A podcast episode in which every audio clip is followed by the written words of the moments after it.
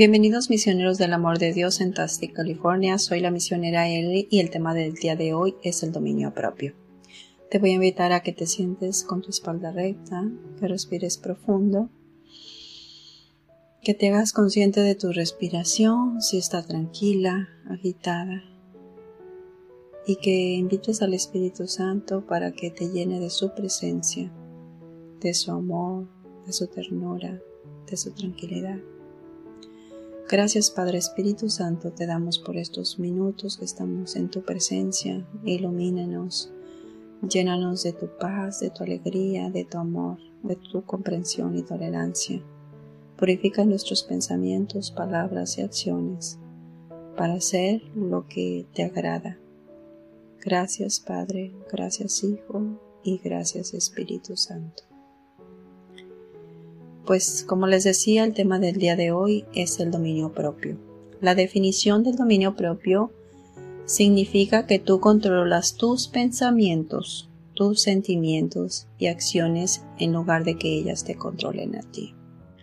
Por ejemplo, si nosotros crecimos con personas que eran un poquito neuróticas, personas que tenían la debilidad de la ira, que se dejaban de llevar por la ira, por el coraje, por cualquier cosa los hacía irritarse y no sabían controlarse a sí mismos, pues eso tarde que temprano nos trae consecuencias. Por ejemplo, si tenemos un empleo y no obedecemos a nuestro jefe, pues el no controlar ese temperamento, vamos a terminar por que nos despidan.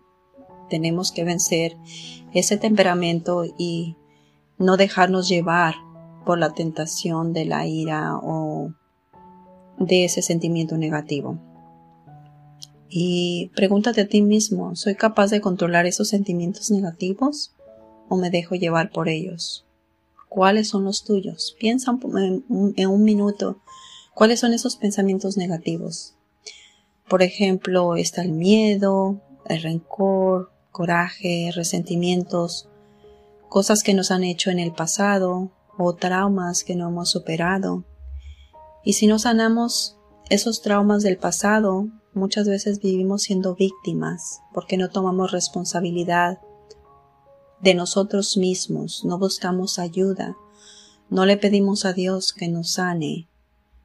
Y prácticamente si nosotros tenemos estos sentimientos negativos, Dios no está. El Espíritu Santo no puede estar allí y nos aleja de Dios. También, eh, tristemente, no tenemos este fruto tan maravilloso que es la paz. Y sin el fruto de la paz, pues, ¿qué podemos hacer bien? Es, por ejemplo, cuando dices, oye, hoy me levanté con el pie izquierdo, que nada me ha salido bien. Porque estás desconectado de Dios, porque en veces, muchas veces has dejado tu oración, porque te dejas llevar por estos sentimientos negativos, y Dios no puede estar, el Espíritu Santo no puede estar donde le permites en tu mente y el corazón tener estos sentimientos negativos. Entonces, no dejes que, que esos sentimientos negativos te roben el maravilloso regalo de la paz. ¿Cuál sería el alivio? Pues el alivio sería el reconocer que tienes una enfermedad, que necesitas ayuda, el ser honesto, el querer mejorar esa situación y pedirle a Dios que te sane. Entonces, arrímate a la fuente de la felicidad, de la alegría, de la paz, del amor, de tantos frutos maravillosos que vienen a través del Espíritu Santo y dejas que esas cadenas del pasado te dejen ser libre, que seas esa persona libre, feliz, pero también conlleva el perdonar. El perdonar nos libera de todas esas cadenas. En 2 de Corintios 16, la palabra de Dios dice, son cierta, ciertamente humano, pero no lucho con motivos humanos, ni las almas que peleo son humanas, sino divinas. Con poder para destruir cualquier fortaleza, soy capaz de poner en evidencia todas, toda fuente de falacia o de altanería, de que se alce contra el conocimiento de Dios. Puede también someterse a Cristo todo pensamiento. Y esta, esta frase me, me llegó mucho. Llevar cautivo todo pensamiento. Porque toda acción comienza en la mente. Por lo tanto, tener dominio propio implica tener control absoluto de nosotros mismos. ¿Somos conscientes de cada pensamiento? O como dice aquí San Pablo a los Corintios, muchas veces Dios nos ha puesto la bendición de tener eh, guías espirituales o maestros o apóstoles que nos hablan de parte de Dios, pero muchas veces no obedecemos la palabra de Dios. Muchas veces no hacemos caso, queremos hacer lo que nosotros queremos y no es así. Por eso hay reglas, hay jerarquías, hay cosas que Dios nos implica para llevar un orden. Se necesita el obedecer a esos líderes que Dios nos pone, porque por eso los puso, no están ahí por su propia voluntad, están ahí porque Dios los puso para guiar al pueblo. Entonces uno tiene que obedecer y no llegar a ese punto de la falacia de ser, en vez de decir la verdad, decir lo que Dios dice a través de la palabra, hablamos con engaños, con falsedad, por tal de que las personas hablen bien de nosotros, o somos personas altaneras que somos arrogantes, no nos dejamos guiar por el Espíritu Santo, vanidosas. Y son a las personas que más odió Jesús.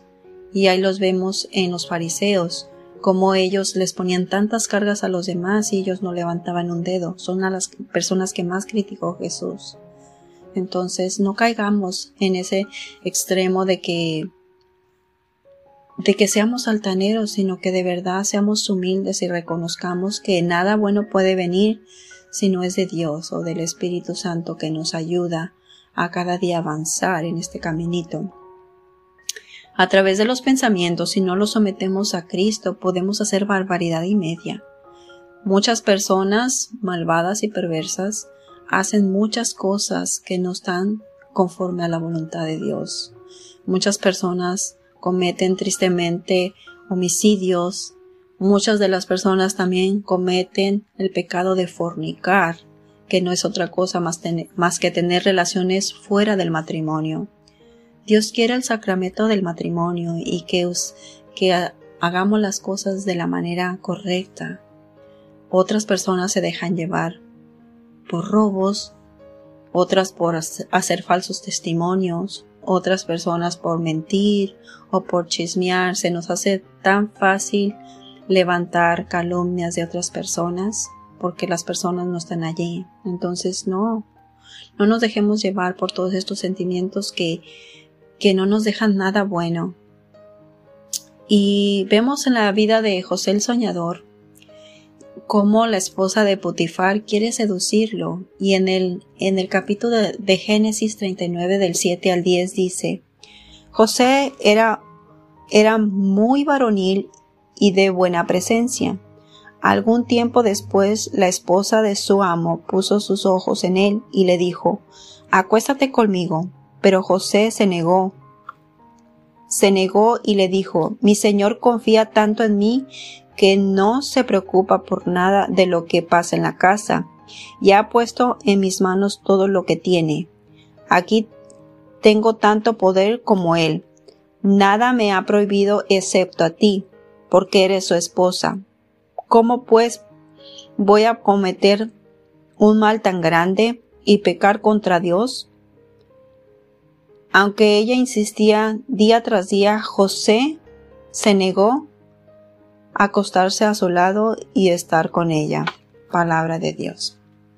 Entonces aquí vemos cómo José es una persona que obedece a Dios, una persona que sabe que es algo malo, sabe que va en contra de lo que Dios nos pide y es una persona que hace lo correcto, es una persona íntegra, es una persona que sabe controlar sus instintos, que sabe dominar su carne, que es una persona fuerte espiritualmente y no se deja llevar por sus instintos carnales. Entonces, yo soy capaz de dominar mi carne, soy capaz de controlar esos instintos o me dejo llevar por lo que mi carne quiere? ¿Cuáles áreas de tu vida necesitas fortalecer a través del dominio propio? Pregúntate, ¿cuáles son esas cosas?